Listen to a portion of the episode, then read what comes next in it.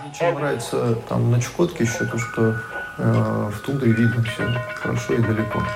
Если с, биноклем идешь, то ты можешь, в принципе, просмотреть э, всю местность. И как-то ну, росомахи, они один раз в дикой природе вот видел тоже росомах. Ну, просто надо понимать, что у меня вокруг рудник еще, вокруг моей работы дофига ходит. Транспортная система на Чукотке отвратительная. И